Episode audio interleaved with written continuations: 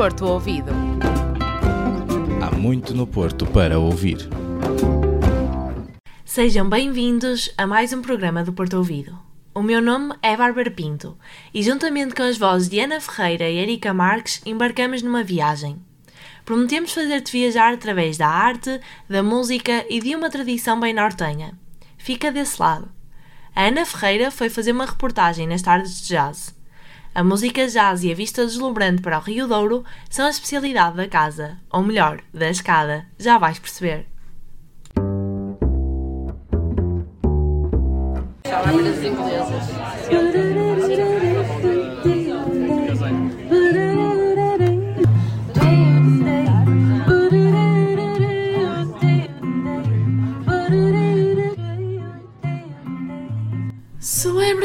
Início da primavera nas escadas do Caminho Novo, ao fim de semana.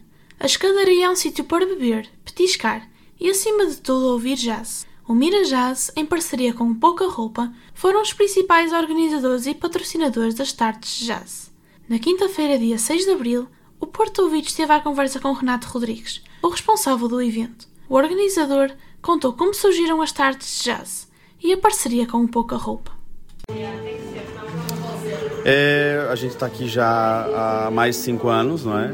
Isso começou como um projeto em parceria com o grupo musical de Miragaia e a ideia era fazer jazz, é, música ao vivo durante as tardes, não é? E começamos, é, o público começou a nos conhecer e agora, é, em 2023, fechamos essa parceria com a Pouca Roupa para, pronto, promover as tardes de jazz desse ano.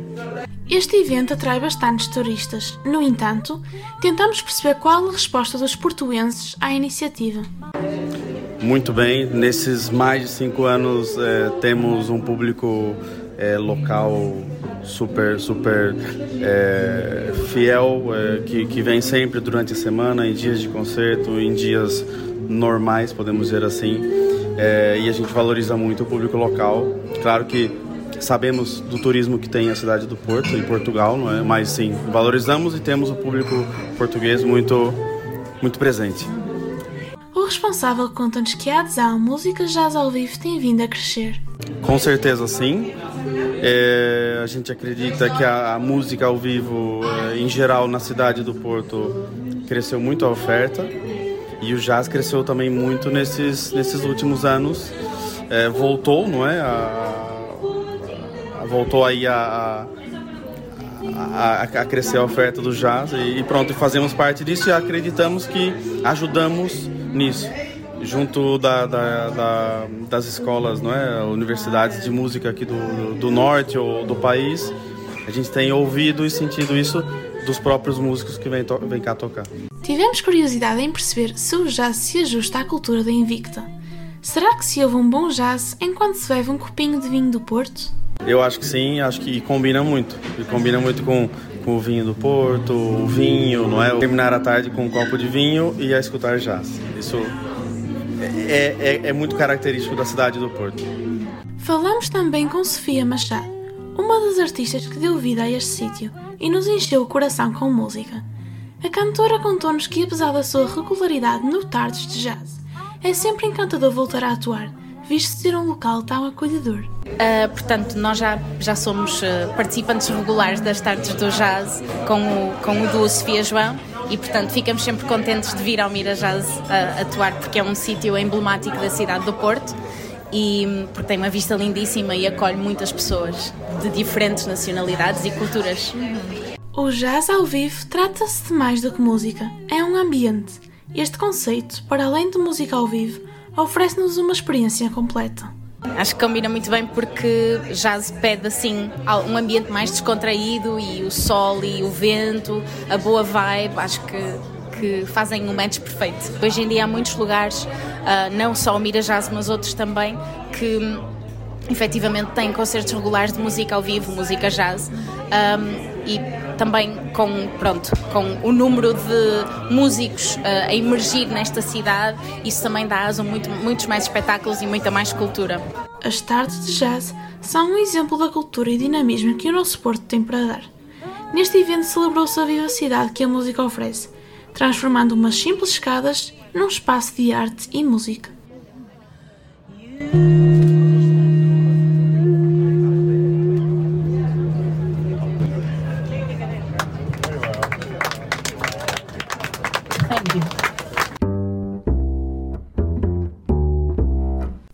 A arte, seja de que forma for, corre no sangue quem tem berço invicta. Mr. Cash é exemplo disso. O artista começa a pintar na rua em 1999. Erika Marques vai à procura de onde surge tanta inspiração numa entrevista para a rúbrica Porto deles.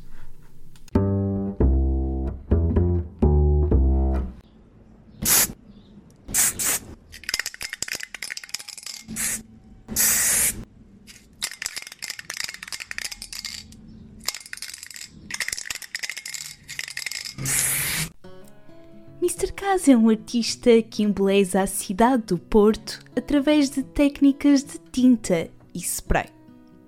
A street art é a forma de manifestação artística do pintor. Para além de murais, pinta também telas que podem ser encontradas em exposições internacionais. Mas quem é, afinal, Mr. Cash? Mr. Casa é o meu nome artístico. Sou um artista relacionado com a street art. Comecei a pintar grafite em 1999, na cidade do Porto. Tenho pintado murais um pouco por todo o mundo. São mais ou menos 20 os países no qual eu já pintei murais. Vivi 10 anos em vários países, em Espanha, Bélgica e Inglaterra. E faz 3 anos que voltei, voltei à minha cidade, voltei ao Porto e uh, quero continuar a expressar-me e a contribuir para o crescimento da arte urbana em Portugal. O artista explicou-nos que tem um estilo próprio a desconstrução das imagens é a sua principal característica. O meu estilo de pintura é baseado no fotorrealismo, mas eu tenho um bastante interesse em que as minhas obras tenham uma identidade, no qual eu gosto de, de inserir uh, um estilo próprio, que eu costumo chamar o puzzlismo. Portanto, no fundo, são imagens que são cortadas por efeitos de puzzle, usando um pouco o 3D e as sombras e, a dimensão. E, no fundo, é a minha identidade, a ausência e a presença de algumas peças do puzzle que faz com que a minha obra seja diferente e facilmente reconhecida. Na visão de Mr. Cash, há três elementos distintivos nas suas obras. Portanto, existem três fatores fundamentais no qual eu, eu gosto de tocar normalmente em todas as minhas obras, que é, portanto, o aspecto visual, ser algo atraente visualmente. Tento sempre inserir uma mensagem para conseguir transmitir a minha ideia e, ao mesmo tempo, tento encaixar essa pintura mural com o espaço envolvente, seja ele as cores da área, seja a arquitetura, seja as formas do muro. Tivemos curiosidade de perceber o que é street art para o artista. Normalmente, em todas as formas de arte, são as pessoas que uh, procuram a arte, digamos. Uh, neste caso, a street art, o grafite, a arte urbana já é diferente. Portanto, a arte urbana é que vai ao encontro das pessoas, independentemente da, do tipo de pessoa. Uh, a street art está acessível de forma gratuita para toda a comunidade e acho que isso é um ponto fundamental. O pintor acrescenta que a arte a céu aberto tem um enorme poder na construção de uma sociedade mais justa. Street art é um motor de mudança social. Uh, acredito que, que é algo bastante impactante nas sociedades hoje em dia, pois a arte urbana faz-nos parar, faz-nos refletir um pouco desconectar da, da realidade. Hoje em dia, mais que nunca, a street art é usada para influenciar várias opiniões, temas, várias mentalidades, várias situações e acho que pode ser usada no bom sentido, fazer com que a vida seja melhor em certo aspecto das tantas pinturas que tem espalhadas pela cidade, há uma especial para o artista. Uma das pinturas mais, que mais impactou aqui na cidade do Porto foi uma pintura que eu fiz relacionada com a guerra da Ucrânia. Acho que tem um grande impacto social, no qual eu tive um, um feedback bastante positivo de, das pessoas da cidade do Porto, bem como os ucranianos. A street art não tem limites no deslumbre e é livre de barreiras chega e toca a todos, independentemente das classes ou estatutos sociais. Conhecemos um artista que enche de cor as paredes do Porto. E, verdade seja dita, uma cidade mais colorida é uma cidade mais feliz. Celebramos a Páscoa há uns dias e ainda há chocolates em casa, mas não é apenas isso que caracteriza a Páscoa no Porto. A maioria dos portuenses são cristãos e católicos e abrem as portas das casas à igreja. A época pascal tem a sua própria identidade sonora, com o sino, a cruz, a água benta e o chamado compasso que caminha pela cidade no domingo de Páscoa. O compasso é recebido nas casas com alegria e fé, sinalizadas com flores e lenços brancos. A tradição diz muito às gentes do Norte e passa de geração em geração. É o quinto.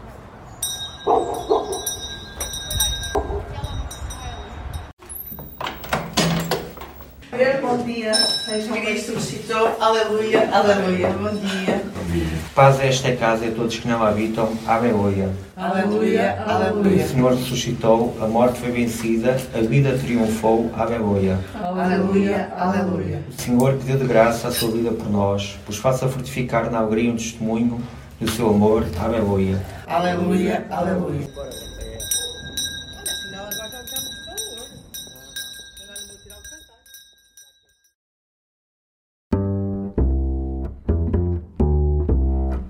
Assim nos despedimos. Passamos mais uma agradável tarde no Mirajaz. As escadas do Caminho Novo são o sítio ideal para passar os fins de tarde que agora se prolongam, a ouvir boa música. Contamos a história de Mr. Cash e emergimos no seu mundo, a street art. E por fim, colocamos-te no ouvido o som tão próprio do compasso na região do norte do país. Continua a ouvir o que o Porto tem de melhor connosco. Já para a semana trazemos-te o próximo episódio do Porto Ouvido. Porto Ouvido. Há muito no Porto para ouvir.